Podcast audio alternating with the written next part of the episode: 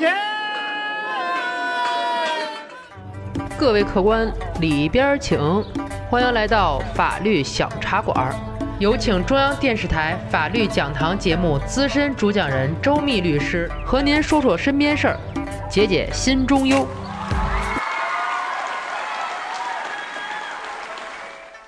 各位听友，你们好，我是周密律师。今天咱们说一个耍酒疯被判刑的故事。老秦呢，不抽烟，不烫头，就爱喝酒。不喝的时候老好人，喝了以后，别提多不是人了。没事儿找事儿，越劝越来劲，那是脚踢垃圾桶，拳打防盗门。其实老秦心里最清楚，那是平时压抑久了，就是借酒发疯。酒醒了以后，这儿道歉那儿赔偿，因为控制得当，都没什么大事儿。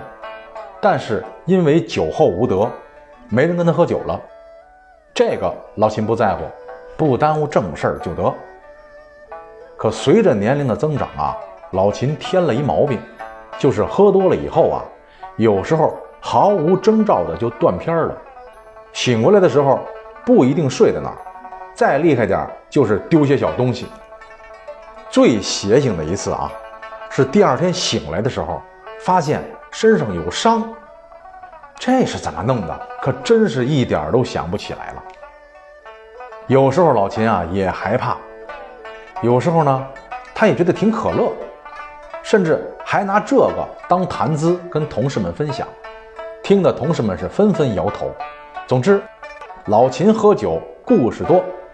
一天，公司开年会，老秦呢作为年度的 VIP 员工，不光拿到了最高奖金，还被总公司的领导邀请坐到了一桌。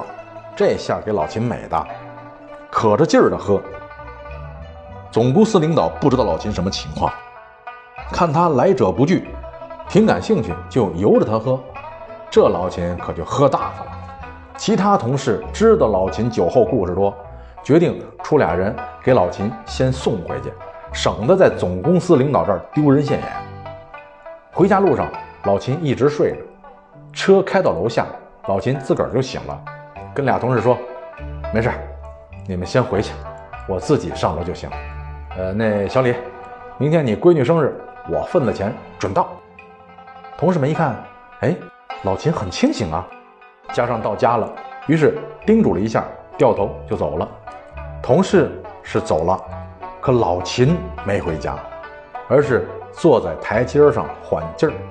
晚上小风一吹，老秦人就迷糊了。